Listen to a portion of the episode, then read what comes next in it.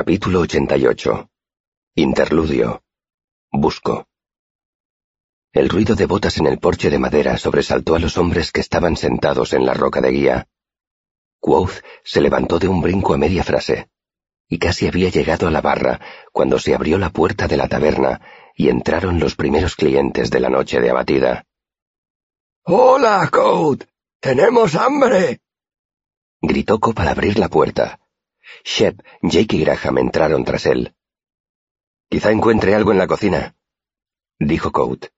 Puedo ir a mirar y traer algo enseguida, a menos que queráis beber primero. Hubo un coro de amistosa aprobación mientras los hombres se instalaban en los taburetes de la barra. Su diálogo sonaba muy trillado, como un cómodo par de zapatos viejos. Cronista miraba fijamente al pelirrojo que estaba detrás de la barra. No quedaba en él ni rastro de Quoth. Era un simple posadero, amable, servicial y tan sencillo que era casi invisible. Jake bebió un largo trago y entonces vio a Cronista sentado al fondo de la habitación. Hombre, Code, un cliente nuevo. Vaya, es una suerte que hayamos encontrado sitio para sentarnos. Shep dio una carcajada. Cobb hizo girar el taburete y lo orientó hacia donde estaba Cronista, sentado al lado de Bast. El escribano todavía tenía la pluma suspendida sobre la hoja. ¿Es un escribiente o algo por el estilo? Sí, señor. Se apresuró a responder Coat. Llegó al pueblo anoche. Cope los miró entornando los ojos. ¿Y qué escribe? Coat bajó un poco la voz, con lo que consiguió que sus clientes dejaran de mirar a su invitado y se fijaran en él. ¿Recordáis ese viaje que Bast hizo a Baen? Todos asintieron muy atentos. Pues bien, Resulta que tuvo sífilis estando allí y desde entonces no anda muy fino. Se le ha ocurrido que más valía que redactara un testamento mientras todavía puede. Pues hace muy bien en los tiempos que corren, comentó Shep sombrío. Se terminó la cerveza y dio un golpe con la jarra. Sírveme otra. Dejo todo el dinero que haya ahorrado hasta el momento de mi muerte a la viuda Sage, dijo Bast en voz alta, para ayudarla a criar y casar a sus tres hijas, que pronto estarán en edad de merecer. Miró a Cronista con gesto de preocupación. ¿Se dice así? ¿En edad de merecer? La pequeña Katie ha crecido mucho en el último año, desde luego. Cabiló Graham. Los otros asintieron. A mi empleador le dejo mi mejor par de botas. Continuó Bast magnánimo. Y todos los pantalones que le queden bien. El chico tiene un par de botas muy bonitas, le dijo Copacoat. Me fijé hace tiempo. Le encomiendo al padre Leoden la tarea de distribuir el resto de mis bienes materiales entre la parroquia, ya que como soy un alma inmoral, no la seguiré necesitando. Querrás decir inmortal, ¿no? preguntó Cronista con vacilación. Bast se encogió de hombros. De momento no se me ocurre nada más, dijo. Cronista asintió y rápidamente guardó el papel, las plumas y la tinta en su cartera de cuero. Pues ven aquí con nosotros, le dijo Copa Cronista. No seas tímido. El escribano se quedó inmóvil y luego fue lentamente hacia la barra. ¿Cómo te llamas, chico? Devan, contestó Cronista. Entonces mudó la expresión y carraspeó. Discúlpeme, Carverson, Devan Carverson. Cobb le presentó a los demás y luego volvió a dirigirse al recién llegado. ¿De dónde eres, Devan?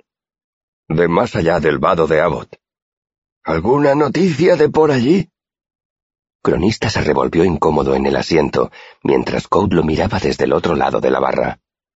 Bueno, los caminos están muy mal. Eso despertó un coro de quejas, y Cronista se relajó. Mientras todavía estaban refunfuñando, se abrió la puerta y entró el aprendiz del herrero, joven, con anchas espaldas y con el olor a humo de carbón en el cabello. Le aguantó la puerta a Carter. Llevaba una larga barra de hierro apoyada en el hombro. Pareces idiota, muchacho. Rezongó Carter al entrar lentamente por la puerta. Caminaba con el cuidado y la rigidez de los que han sufrido alguna lesión recientemente. Te paseas con eso por ahí y la gente empieza a hablar de ti como de Martin el chiflado. Te convertirás en ese chiflado de Ranish. ¿Quieres pasarte cincuenta años oyendo cosas así? El aprendiz del herrero levantó la barbilla. Que digan lo que quieran. Masculló con un deje desafiante. Desde el día que fui a ocuparme de Nelly no he parado de soñar con esa araña. Sacudió la cabeza. Demonios, yo creo que tú tendrías que llevar una barra como esta en cada mano. Esa cosa podría haberte matado. Carter lo ignoró y siguió andando, despacito y con el semblante rígido hacia la barra. Me alegro de verte por aquí, Carter, dijo Shep alzando su jarra. Creíamos que te quedarías en cama un par de días más. Hace falta algo más que unos cuantos puntos para que me quede en la cama, replicó Carter. Bast, solícito, le ofreció su taburete al herido y luego discretamente fue a sentarse tan lejos como pudo del aprendiz del herrero. Todos saludaron calurosamente a los recién llegados. El posadero se metió en la cocina y salió al cabo de unos minutos con una bandeja llena de pan caliente y cuencos humeantes de estofado. Todos escuchaban a Cronista. Si no recuerdo mal, Quoth estaba en Severen cuando pasó. Se dirigía a su casa. No, no estaba en Severen, lo interrumpió el viejo Cobb. Fue cerca de la universidad. Es posible, concedió Cronista.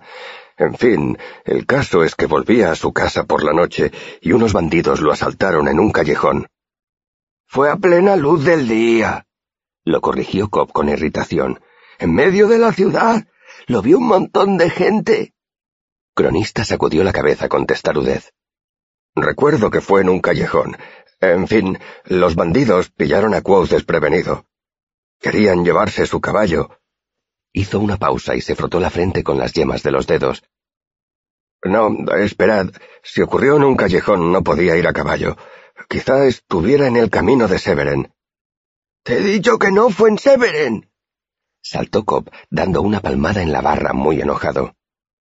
Que Telu nos asista. ¿Quieres hacer el favor de dejarlo ya? Te haces un lío. Cronista se ruborizó de vergüenza. Solo he oído esa historia una vez y hace muchos años. Code le lanzó una dura mirada a Cronista y dejó la bandeja haciendo mucho ruido en la barra. Todos se olvidaron momentáneamente de la historia. El viejo Cobb se puso a comer tan deprisa que estuvo a punto de atragantarse y para ayudar a bajar la comida bebió un gran trago de cerveza. Como todavía no has terminado de comer, le dijo a Cronista mientras se limpiaba la boca con la manga. ¿Te importaría mucho que continuara yo la historia para que la oiga el muchacho? Si estás seguro de que la sabes, dijo Cronista vacilante. Pues claro que la sé, repuso Cobb e hizo girar su taburete para colocarse de cara a su público. Muy bien.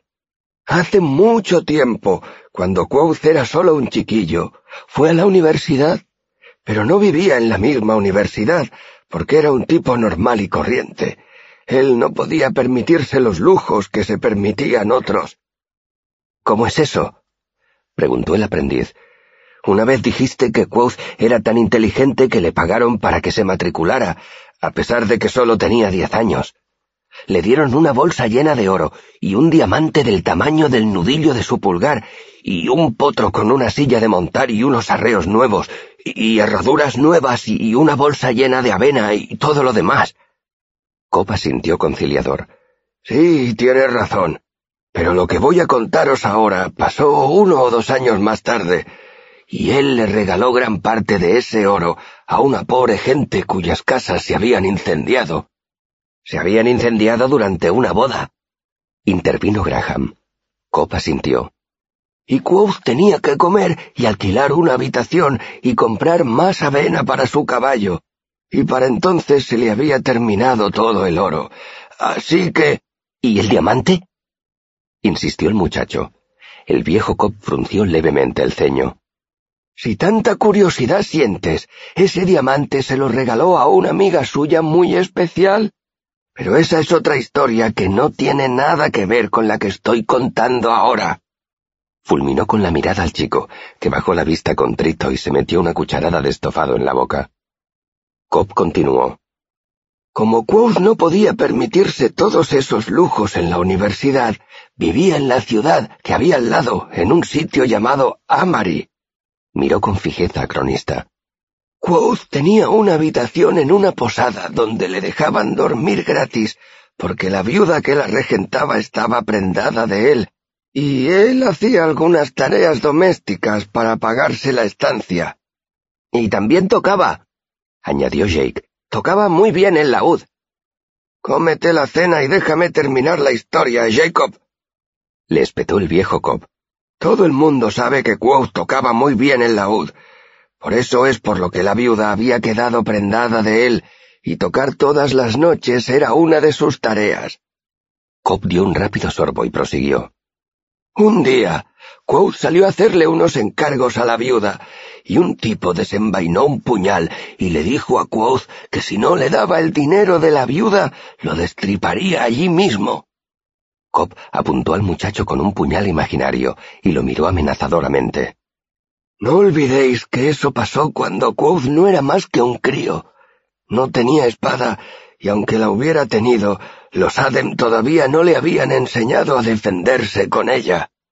¿Y qué hizo Quoth? preguntó el aprendiz del herrero. Bueno, dijo Cobb inclinándose hacia atrás. Era de día y estaban en medio de la plaza de Amari. Quoth iba a gritar para llamar al alguacil, pero siempre tenía los ojos muy abiertos, y por eso se fijó en que aquel tipo tenía unos dientes muy, muy blancos. El chico abrió mucho los ojos. ¿Era un consumidor de Denner? Copa sintió. Peor aún, el tipo estaba empezando a sudar como un caballo extenuado. Tenía los ojos fuera de las órbitas y las manos. Cobb abrió también los ojos y alargó las manos haciéndolas temblar. Así que Quoth comprendió que aquel desgraciado tenía síndrome de abstinencia, y eso significaba que habría apuñalado a su propia madre por un miserable penique. Cobb dio otro largo trago, alargando la tensión. ¿Pero qué hizo? preguntó Bast, impaciente, desde el fondo de la barra retorciéndose las manos. El posadero fulminó con la mirada a su pupilo. Cobb retomó su relato. Pues veréis, primero vaciló, pero el hombre se le acercó con el puñal y Quoth se dio cuenta de que aquel tipo no iba a pedírselo dos veces. Así que Quoth utilizó una magia tenebrosa que había encontrado en un libro secreto de la universidad. Pronunció tres palabras terribles, palabras secretas, e invocó a un demonio. ¿Un demonio? La voz del aprendiz fue casi un grito. Era como él, Cobb negó lentamente con la cabeza. No, no.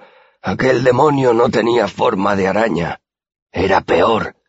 Aquel demonio estaba hecho de sombras, y cuando se abalanzó sobre aquel tipo, le mordió en el pecho, justo encima del corazón, y se bebió toda su sangre como si le sorbiera el jugo a una ciruela. Manos ennegrecidas, Cobb. Saltó Carter con reproche. El muchacho va a tener pesadillas. Si le metes esas tonterías en la cabeza, se paseará todo un año con esa maldita barra de hierro. A mí no me lo contaron así, terció Graham.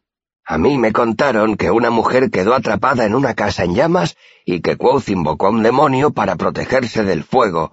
Entonces entró en la casa y sacó de allí a la mujer que no sufrió ni la más leve quemadura.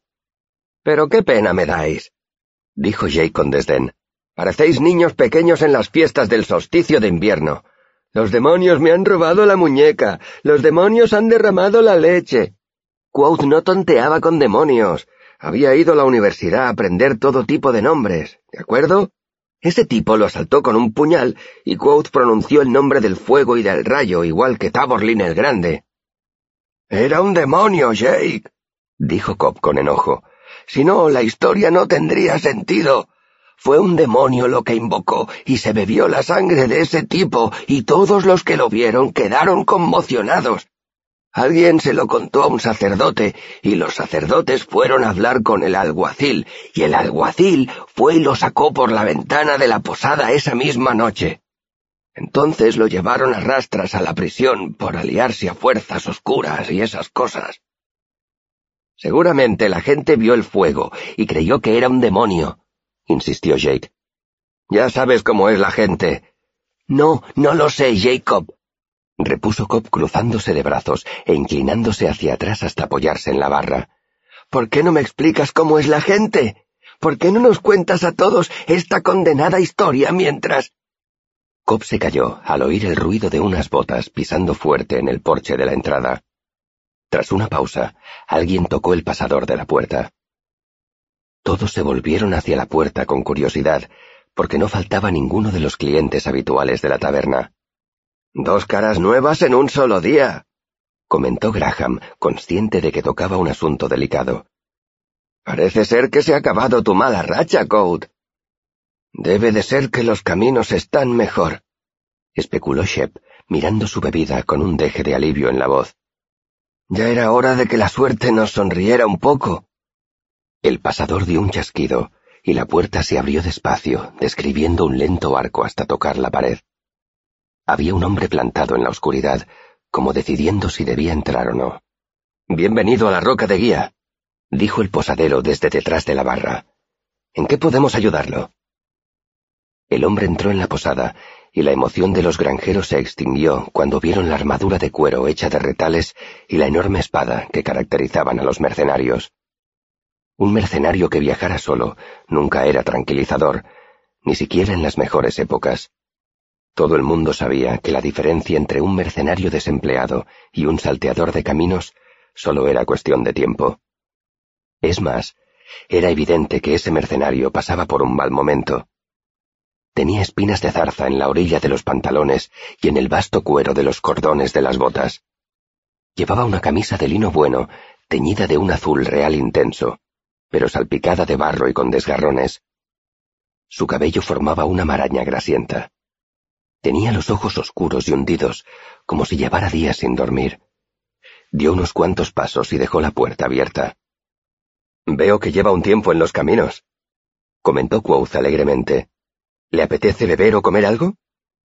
Como el mercenario no contestaba, Quoth añadió. Ninguno de nosotros le reprochará que prefiera dormir un poco antes de comer. Se diría que ha pasado usted un par de días muy duros. Quoth miró a Bast, que bajó de su taburete y se acercó a cerrar la puerta de la posada. Después de mirar a todas las personas que estaban sentadas a la barra, el mercenario se dirigió hacia un espacio vacío entre Cronista y el viejo Cobb. Quoth compuso su mejor sonrisa de posadero, y el mercenario se apoyó aparatosamente en la barra y murmuró algo. Al otro lado de la habitación, Bast se quedó inmóvil con una mano sobre el pomo. ¿Cómo dice? preguntó Quoth, inclinándose hacia adelante. El mercenario levantó la cabeza, miró a Quoth y luego paseó la mirada por toda la barra. Movía los ojos con una lentitud extraña, como si un golpe en la cabeza lo hubiera dejado confundido. Quoth se inclinó hacia adelante. Disculpe, ¿cómo ha dicho? Como el mercenario no decía nada más, Quoth miró a los otros clientes que estaban sentados a la barra. ¿Alguien lo ha entendido? Cronista miraba al mercenario de arriba abajo, examinando su armadura, el carcaj vacío, su elegante camisa de lino azul.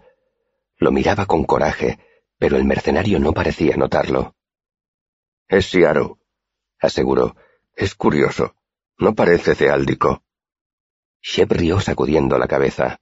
No, está borracho. Mi tío también hablaba así. Propinó un codazo a Graham. ¿Te acuerdas de mi tío Tam? Dios mío, no he conocido a nadie que bebiera como él. Con disimulo, Bast hizo un ademán frenético desde la puerta, pero Quoth estaba entretenido tratando de mirar al mercenario a los ojos. ¿Habla usted, Atur? le preguntó. ¿Qué quiere? El mercenario miró brevemente al posadero. Avoy. Empezó. Entonces cerró los ojos y ladeó la cabeza, como si escuchara algo. Volvió a abrir los ojos. Quiero. Empezó con voz lenta y pastosa. Busco. No terminó la frase y paseó la mirada por la habitación, como si sus ojos no pudieran enfocar bien las cosas. Lo conozco, dijo Cronista. Todos se volvieron hacia el escribano. ¿Qué?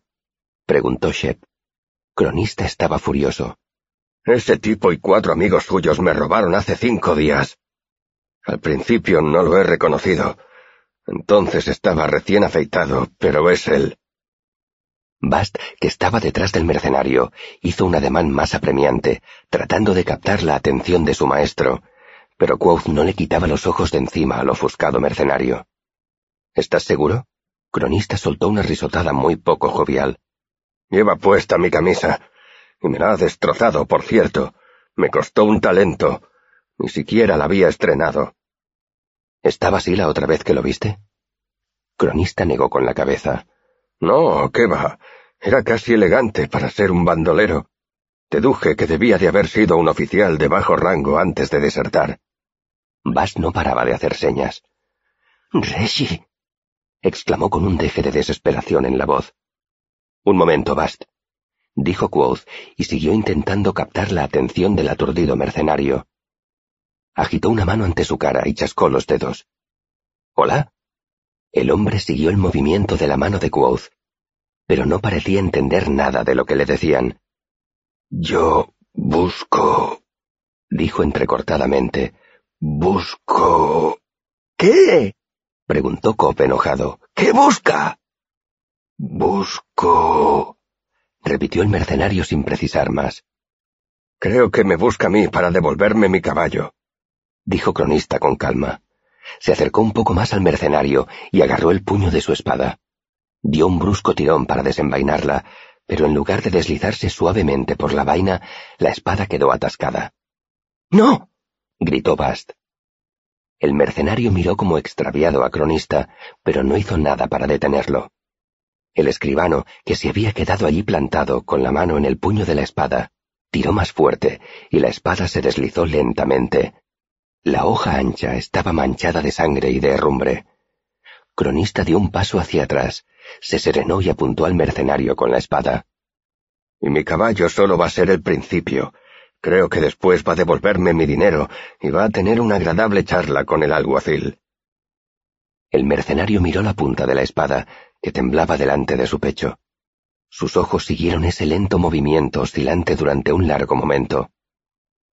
Déjalo en paz, chilló Bast. Por favor. Copa sintió. El chico tiene razón, Devan. Ese tipo no está bien de la cabeza.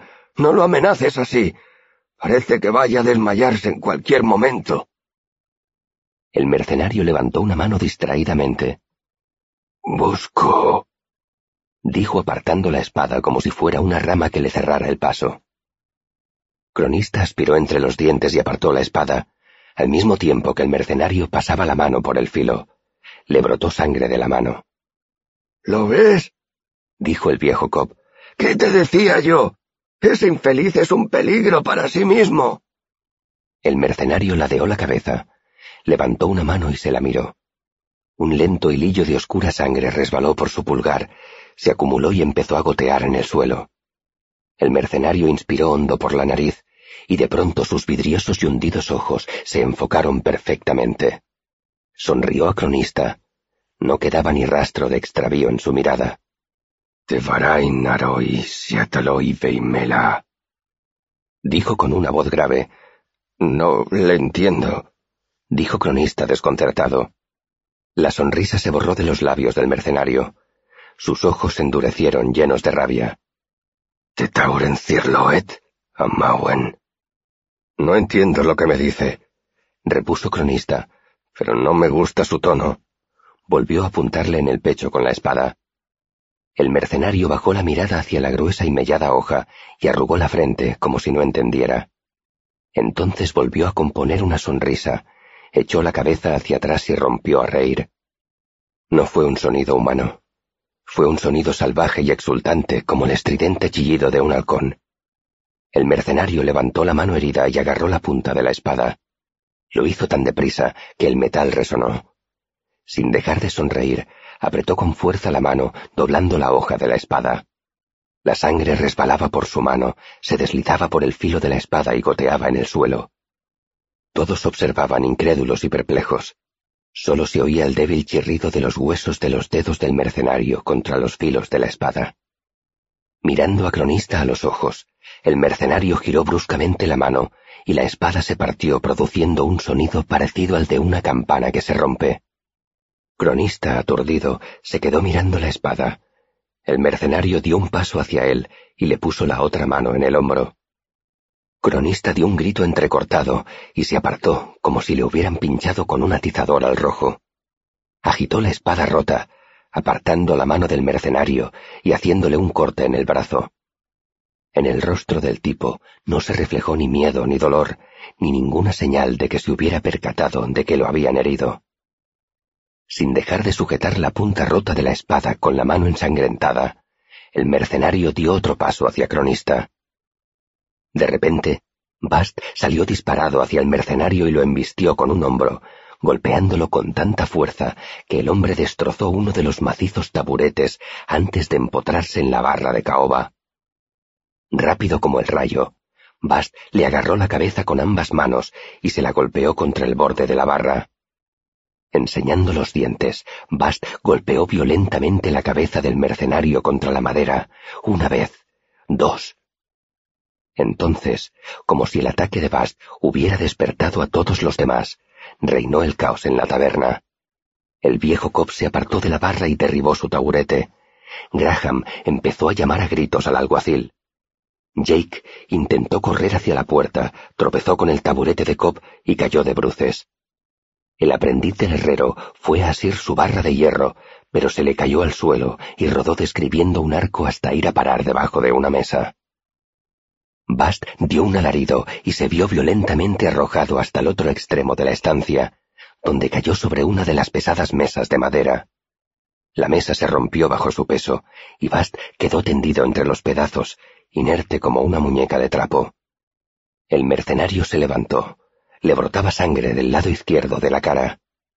Como si no pasara nada, y sin soltar la punta de la espada rota, se volvió hacia Cronista. Detrás de él, Shep cogió un cuchillo que estaba al lado del trozo de queso que no se habían terminado. Era solo un cuchillo de cocina, de un palmo de largo.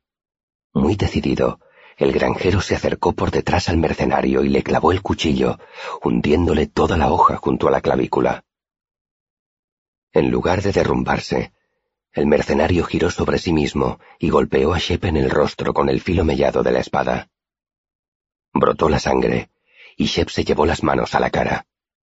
Entonces, con un rápido movimiento, una mera sacudida, el mercenario llevó el trozo de metal hacia atrás y se lo clavó en el pecho al granjero.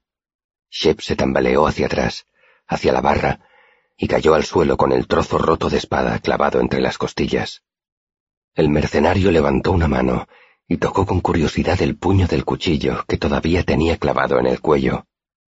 Con expresión de desconcierto más que de rabia, tiró de él. Como no consiguió arrancárselo, el tipo soltó otra salvaje y estridente risotada. El granjero yacía en el suelo, jadeando y sangrando. El mercenario miró alrededor como si no recordara qué estaba haciendo.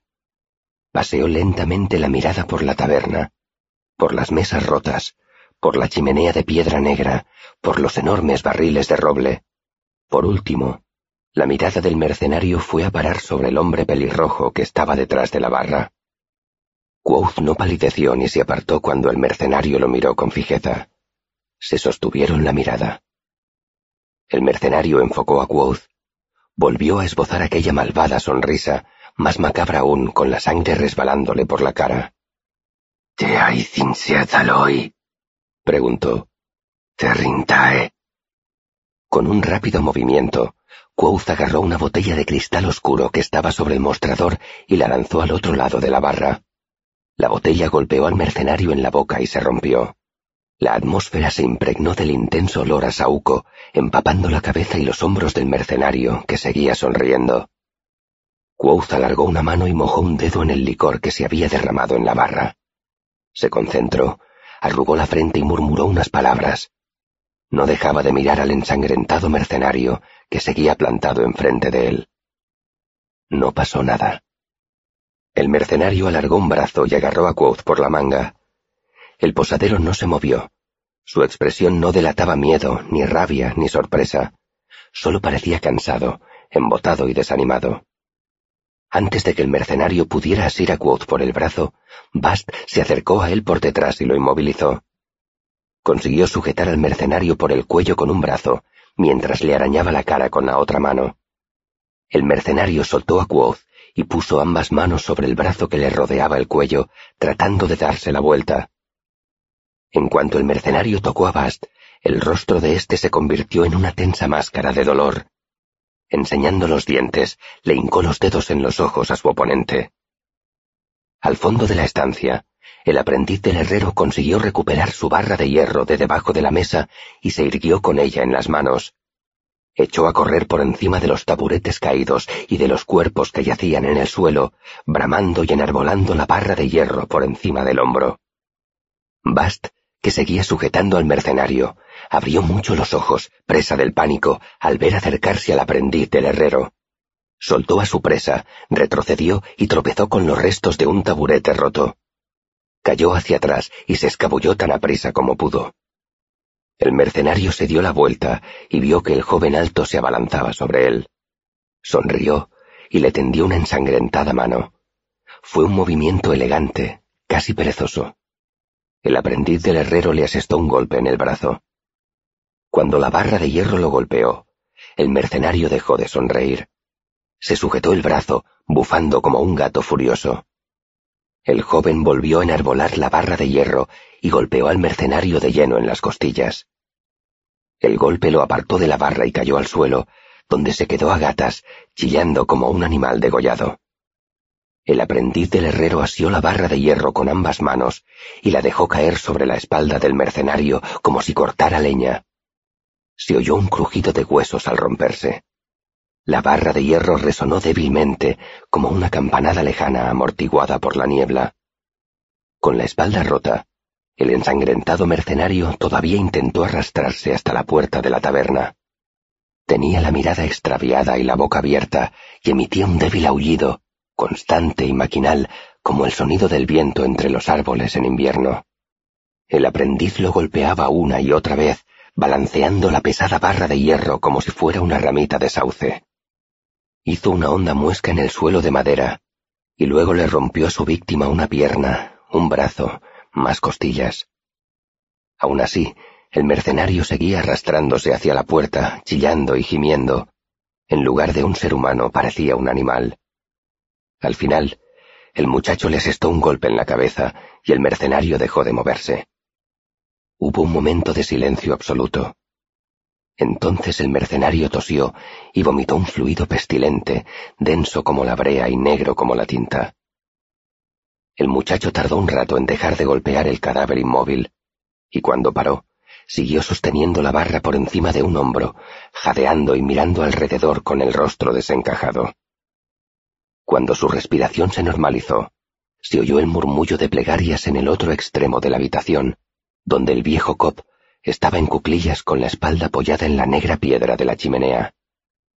Pasados unos minutos, también dejaron de oírse las plegarias, y el silencio volvió a apoderarse de la posada roca de guía. En las horas siguientes, la roca de guía se convirtió en el centro de atención del pueblo. La taberna estaba abarrotada llena de susurros, murmullos y entrecortados sollozos. La gente menos curiosa o con más sentido del decoro se quedó fuera, mirando a través de las grandes ventanas y cuchicheando sobre lo que habían oído. Todavía no había historias, solo una turbia masa de rumores. El muerto era un bandido que había entrado en la posada a robar. Iba buscando venganza contra Cronista, que había desvirgado a su hermana en el vado de Abbott. Era un hombre de los bosques que había contraído la rabia. Era un viejo conocido del posadero y había ido a cobrarse una deuda. Era un exsoldado que había enloquecido mientras combatía a los rebeldes en Resabec. Jake y Carter hicieron hincapié en la sonrisa del mercenario, y aunque la adicción a la resina de Denner era un problema de las ciudades, todos habían oído hablar de los consumidores de resina. Tom Tres Dedos entendía de esas cosas, pues había servido como soldado del viejo rey casi treinta años atrás. Explicó que con cuatro granos de resina de Denner, un hombre podía soportar la amputación de un pie sin sentir ni pizca de dolor. Con ocho granos, sería capaz de cortarse el hueso él mismo con una sierra. Con doce granos, saldría corriendo después, riendo a carcajadas y cantando calderero curtidor. El sacerdote cubrió el cadáver de Shep con una manta y se puso a rezar a su lado. Más tarde, el alguacil fue a examinarlo, pero era evidente que no entendía nada, y si se tomó esa molestia fue solo porque consideraba que era su obligación, y no porque supiera que buscaba. Al cabo de una hora aproximadamente, la multitud empezó a dispersarse. Llegaron los hermanos de Shep con un carro para llevarse el cadáver. Sus ojos, enrojecidos y de expresión adusta, ahuyentaron al resto de espectadores que todavía quedaban por allí. Sin embargo, había mucho que hacer. El alguacil intentó componer un relato de lo ocurrido a partir del testimonio de los testigos y de las opiniones de los curiosos. Tras horas de especulaciones, empezó a aparecer la historia final. Todos coincidieron en que aquel hombre era un desertor y un adicto a la resina de Denner, que casualmente había sufrido un ataque al llegar al pueblo. Nadie ponía en duda que el aprendiz del herrero hubiera actuado correctamente, ni que hubiera demostrado un gran valor. Sin embargo, la ley del hierro exigía que se celebrara un juicio, así que lo habría el mes siguiente, cuando el cuarto del tribunal pasara por aquella región en una de sus rondas. El alguacil volvió a su casa con su esposa y sus hijos. El sacerdote se llevó el cadáver del mercenario a la iglesia. Bast recogió los muebles rotos y los amontonó cerca de la puerta de la cocina para usarlos como leña. El posadero fregó siete veces el suelo de madera de la posada, hasta que el agua del cubo dejó de teñirse de sangre cuando escurría la fregona. Al final, hasta los más tenaces curiosos se marcharon, y solo quedaron en la taberna los clientes habituales de las noches de abatida, todos menos uno. Jake, Cobb y el resto mantuvieron una conversación entrecortada. Hablaron de todo excepto de lo que había pasado, y se aferraron al consuelo de la compañía mutua. Poco a poco, el agotamiento fue obligándolos a salir de la roca de guía. Al final solo quedó el aprendiz del herrero, que miraba ensimismado el interior de la jarra que tenía en las manos. La barra de hierro reposaba cerca de su codo, sobre la barra de caoba. Pasó casi media hora sin que nadie dijera nada. Cronista estaba sentado a una mesa, fingiendo que se terminaba un cuenco de estofado. Quoth y Bast iban de aquí para allá intentando aparentar que estaban ocupados. Mientras se lanzaban miradas esperando que se marchara el chico, iba acumulándose una vaga tensión. Entonces el posadero se acercó al aprendiz, secándose las manos con un trapo limpio de lino. Bueno, muchacho, creo que... Aarón, le interrumpió el aprendiz sin apartar la vista de su bebida. Me llamo Aarón. Quoth asintió con seriedad. Aarón, claro. Supongo que te lo mereces. No creo que fuera Denner, dijo Aarón bruscamente. Quoth hizo una pausa. ¿Cómo dices? No creo que ese tipo fuera un consumidor de resina. Entonces estás de acuerdo con Cobb, ¿no? ¿Crees que tenía la rabia? Creo que tenía un demonio dentro, dijo el chico con parsimonia, como si llevara mucho tiempo cavilando esas palabras. No he dicho nada hasta ahora porque no quiero que la gente piense que estoy loco como Martin el chiflado. Levantó la cabeza. Pero sigo pensando que tenía un demonio dentro. Quoth esbozó una amable sonrisa y señaló con la cabeza a Bast y a Cronista. ¿Y no te preocupa que nosotros también lo pensemos? Aarón negó con la cabeza, muy serio. Ustedes no son de por aquí.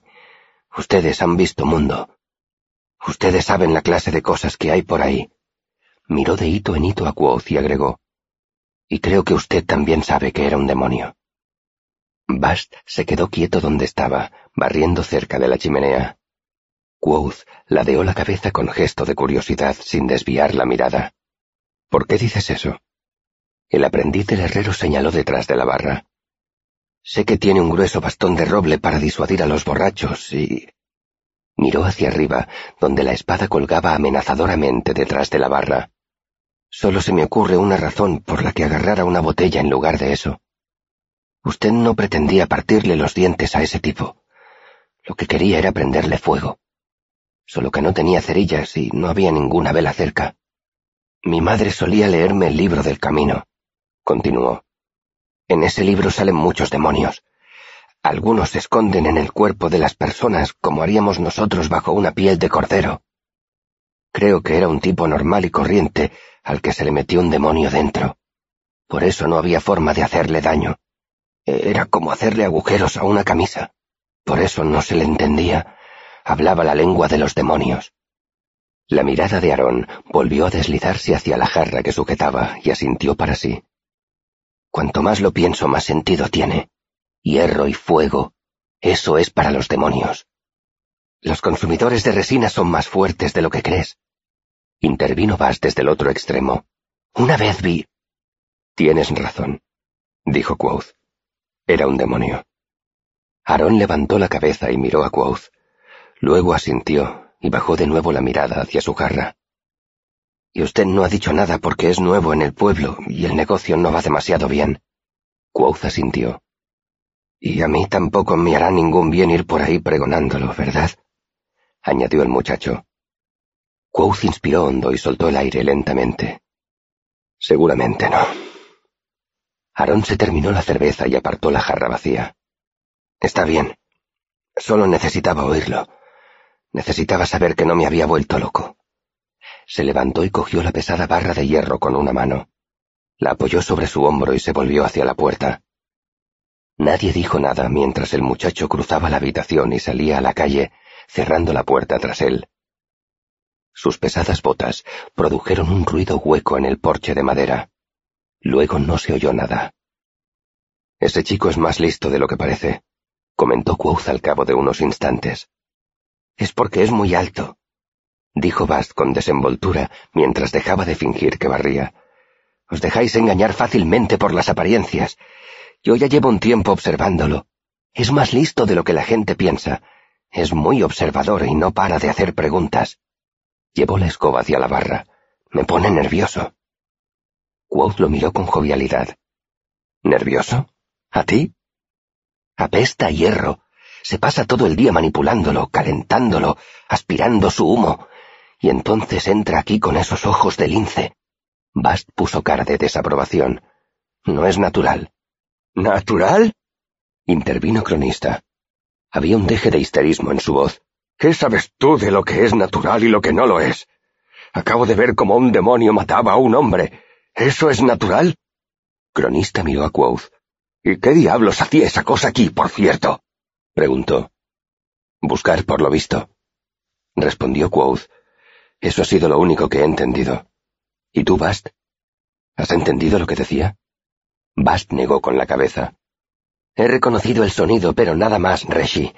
Las expresiones que empleaba eran muy arcaicas. No he entendido casi nada. Vale, estaba buscando, dijo de pronto cronista. ¿Pero buscando qué? A mí, seguramente, contestó Quoth con gesto sombrío. No te pongas lastimero, Reshi, le reprendió Bast. Tú no has tenido la culpa de lo que ha pasado. Quoth le lanzó una larga y cansada mirada a su pupilo. Lo sabes tan bien como yo, Bast. Todo esto es culpa mía. Los escrales, la guerra, todo. Bast fue a protestar, pero no encontró las palabras adecuadas. Tras una larga pausa, desvió la mirada vencido. Quoth apoyó los codos en la barra y dio un suspiro. ¿Y qué crees que era, por cierto? Bast sacudió la cabeza. Parecía un Majael Ured Reshi, un bailarín de piel. Lo dijo frunciendo el ceño. Era evidente que no estaba convencido. Quoth arqueó una ceja. ¿No era de los de tu clase? La expresión de Bast, por lo general amable, se tornó iracunda. No, no era de los de mi clase, dijo indignado.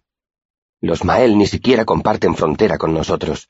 Son lo más alejado que hay de los Fata. Quoth sintió como disculpándose. Perdona, es que creía que sabías que era. No dudaste en atacarlo. Todas las serpientes muerden, Reshi. No necesito saber cómo se llaman para saber que son peligrosas. Me he dado cuenta enseguida de que era un Mael. Bastaba con eso. Así que seguramente era un bailarín de piel. Cabiló Quoth. ¿No me dijiste que habían desaparecido hace una eternidad? Basta sintió. Y parecía un poco bobo, y no ha intentado pasar a otro cuerpo. Bast se encogió de hombros. Además, seguimos todos con vida. Eso parece indicar que era otra cosa. Cronista escuchaba esa conversación con gesto de incredulidad. ¿Estáis diciendo que ninguno de los dos sabe qué era? Miró a Quoth. Acabas de decirle al muchacho que era un demonio. Para el muchacho es un demonio, explicó Quoth, porque eso es lo que él puede entender más fácilmente, y no se aleja mucho de la verdad. Empezó a sacarle brillo a la barra. Para el resto de los habitantes del pueblo es un consumidor de resina, porque así podrán dormir un poco esta noche. Entonces también es un demonio para mí, dijo de pronto cronista, porque tengo helado el hombro que me ha tocado. Bass se le acercó. Se me había olvidado que te ha puesto una mano encima. Déjame ver. Quoth cerró los postigos de las ventanas mientras Cronista se quitaba la camisa. Todavía llevaba en los brazos los vendajes de tres noches atrás, cuando lo había atacado el escanal. Bast le examinó el hombro. ¿Puedes moverlo? Cronista asintió e hizo girar el hombro. Cuando me ha tocado me ha hecho mucho daño, como si se me rompiera algo por dentro. Sacudió la cabeza, irritado por su propia descripción. Ahora solo lo noto raro, entumecido, como dormido. Bast le hincó un dedo en el hombro examinándolo con recelo. Cronista miró a Quoth. El chico tenía razón respecto a lo del fuego, ¿verdad? Hasta que no lo ha mencionado no lo entiendo. ¡Ay! gritó el escribano apartándose de Bast. ¿Qué diablos ha sido eso? inquirió. Supongo que los nervios de tu plexo braquial, contestó Quoth con aspereza. Necesito determinar la gravedad de la herida, dijo Bass sin inmutarse. Reshi, ¿podrías traerme un poco de grasa de oca, ajo, mostaza? ¿Nos quedan de esas cosas verdes que huelen a cebolla pero que no lo son? Quoth asintió. Queveral. Sí, creo que quedan algunas. Tráemelas, y también una venda. Voy a aplicarle un bálsamo. Quoth hizo un gesto con la cabeza y salió por la puerta que había detrás de la barra. Nada más perderse de vista, Bast se inclinó hacia la oreja de cronista. No le preguntes nada de eso, susurró con apremio. No lo menciones siquiera. Cronista parecía desconcertado. ¿De qué me estás hablando? De la botella, de la simpatía que ha intentado hacer. Entonces, ¿es verdad que trataba de prenderle fuego a esa cosa? ¿Por qué no ha funcionado? ¿Qué? Bast le apretó el hombro con fuerza, hincándole el pulgar en el hueco entre las clavículas. El escribano dio otro grito. No hables de eso. Le susurró Bast al oído. No hagas preguntas. Sujetando al escribano por los hombros, lo zarandeó un poco, como haría un padre enfadado con un niño testarudo.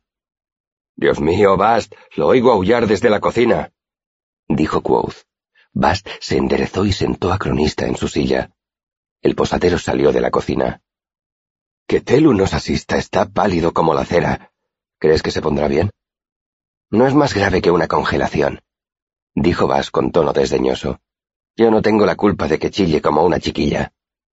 Bueno, ten cuidado con él, dijo Quoth poniendo un tarro de grasa y un puñado de dientes de ajo encima de la mesa. Va a necesitar ese brazo al menos un par de días más. Quoth peló y aplastó los dientes de ajo. Bast preparó el bálsamo y le aplicó el apestoso mejunje en el hombro al escribano. Luego se lo vendó. Cronista permaneció muy quieto. ¿Te animas a escribir un poco más esta noche? Preguntó Quoth cuando el escribano se hubo puesto de nuevo la camisa. Aún estamos muy lejos del final, pero puedo atar algunos cabos sueltos antes de acostarnos. Yo todavía aguanto unas cuantas horas, dijo Cronista. Se apresuró a abrir su cartera evitando mirar a Bast. Yo también. Bast miró a Quoth. Estaba resplandeciente. Quiero saber qué encontraste debajo de la universidad. Quoth esbozó una sonrisa. Me lo imaginaba, Bast. Fue a la mesa y se sentó. Debajo de la universidad encontré lo que más deseaba, si bien no era lo que yo esperaba. Indicó con una seña a cronista que cogiera su pluma como suele pasar cuando alcanzas el deseo de tu corazón.